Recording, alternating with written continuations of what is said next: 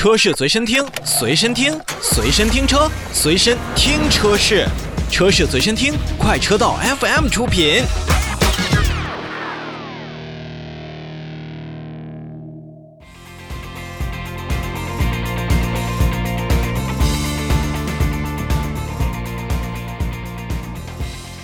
好，说完新车之后呢，我们来看一看最近市场当中一些热销车型的表现。其实啊，不管是燃油车，还是现在我们国家主推的新能源车，算上电池好安放这样的优势呢，很多厂家呢都愿意把自己的产品布局在 SUV 市场当中。所以我们也就看到了 SUV 市场从最早的蓝海到红海，变着现在到了一个紫海的阶段。那在市场当中呢，看 SUV 的车型，我们也能是比比皆是。但就在这一众 SUV 里面啊，我们嘴里或者说眼中看着最喜欢、最香的那些方盒子们的 SUV，或者说是越野车，市场境遇则与很多的城市型的 SUV 大相径庭。咱们先别说售价高如路虎卫士、奔驰 G 级的这些豪华车型。其实，在我们消费者最容易购买到二十万元左右的价格区间里面，这些车型的身影真的是寥寥无几的。你比如说，前有铃木吉姆尼，现在是黯然消退市场了；后有广汽菲克的吉普自由侠，我自己也买了一辆，现在呢只能年销三千多台。到底是什么让这些不错的小盒子们卖不动呢？你说是价格，还是市场的接受程度？其实这个时候啊。总会有很多的声音在耳边响起，说国内市场不适合这些方盒子的车型存在呀，来什么车可能都卖不动啊。但这一次，长城汽车用自己的实力说话，并且同时用两个产品有力的回击了这样的言论。先看咱们要说的两个数字：一万零三百零五辆和六千零一十八辆。这是哈弗大狗和坦克三百在今年一月份的销量和交付量，这样的数字呢加在一起，虽然不能排进 SUV 消费市场当中的前十，但已经相当出色了。那是因为大狗和魏品牌的坦克三百便宜吗？咱们还不能这么片面的去看待。你看哈弗大狗十一点七九万元到十五点五九万元。而坦克三百的价格呢，也是上到了十七点五八万元到二十一点三八万元。不管是哪一个产品，都算是在国内同级别车型当中价格相对高位的选手。而对于哈弗大狗和坦克三百而言，可是正正经经都是方盒子的造型，别人买不动，那凭什么他们哥俩就能说到做到呢？其实产品还需看实力，在这个价格区间呢。很多消费者不会想着我只要购买一个交通工具，大家往往期望自己的车型呢可能会有更多种的这种选择以及可能性。所以，当哈佛大狗出现的时候呢，一定程度上弥补了一些城市 SUV 所没有的硬。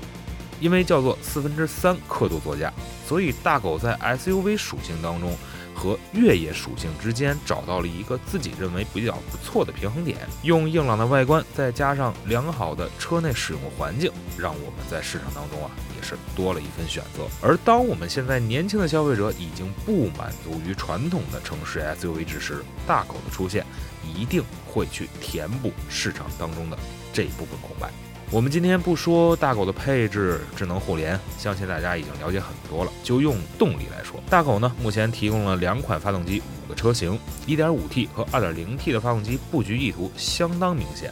其实呢也会更加好区分消费者的喜好。你比如说 1.5T 种类多，配置可选余地大，预算呢也不会让咱们消费者感到有太大压力。而 2.0T 的中华田园犬版本有了四驱系统的加持，让城市 SUV 走出去有了更多的可能性，所以啊，能让消费者选择更多的选择，这也是月销上万的一个有效法宝。转过头来呢，我们再来说说坦克三百。从去年成都车展一亮相，魏品牌的坦克三百就注定成为了车圈以及我们消费者眼中的流量王者。复古野性的外观风格，再加上当时介绍的三把锁等一系列的硬核配置，让很多憧憬越野汽车的爱好者立马就这样为品牌的坦克三百放在了自己备选的车型当中。我们前面已经提到，市场当中的方盒子很少，但在豪华品牌眼中来看，这就是一块蛋糕。所以，我们眼见路虎卫士的回归，也目睹了奔驰大 G 的热销。但这两款车型离我们普通消费者太远了。但为品牌，我们自己家的豪华品牌坦克三百的推出，为二十万元级别的硬核 SUV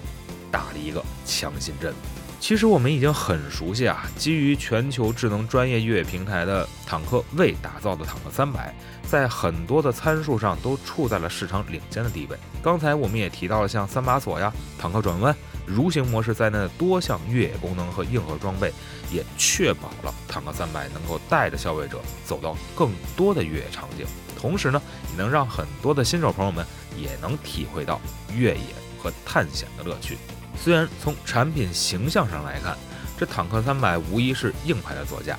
但坦克三百呢，并没有完全将自己定在纯纯的我就是一个糙老爷们儿的形象。在坦克三百内部，与刚才提到的哈佛大狗一样，同样也有比较精致豪华的内饰以及诸多科技的加持。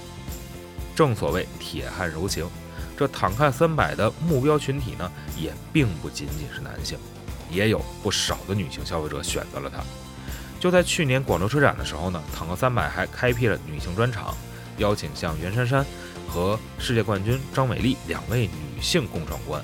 诠释了新时代女性的一个知性独立、潮流个性这么一个全新的车主形象。一方面是产品得当，另一方面是与奔驰、林肯这样的豪华品牌共同在女性的消费者身上看到了自家车型的闪光点，热度高起，订单飞至。在坦克三百订单纷纷到来之后呢，为品牌也是上线了订单透明化功能，将订单实时与咱们的购车用户同步，包括订单的处理呀、运输啊、生产到店等等状况。让咱们消费者更为直观的去了解我所买的车型的一个生产进度，这样的透明化呢，不仅可以缓解咱们的用户的等车当中的那种焦虑，同时也是可以对于生产体系随时随地的一个把控，把每个环节都展现在我们消费者面前，让消费者买车和用车也是相对更安心。其实不管是哈弗大狗还是魏品牌的坦克三百。我相信他们的热度呢，依旧在不断的提升。可见呢，咱们市场呢，不是不能售卖方盒子，而是需要更多能够读懂市场、把握住消费者喜好的产品出现。正所谓叫亮相即网红，上市能热销。有良好的产品口碑，再加上良好的车型定位，其实哈佛大狗和魏品牌的坦克三百这样的方盒子之路才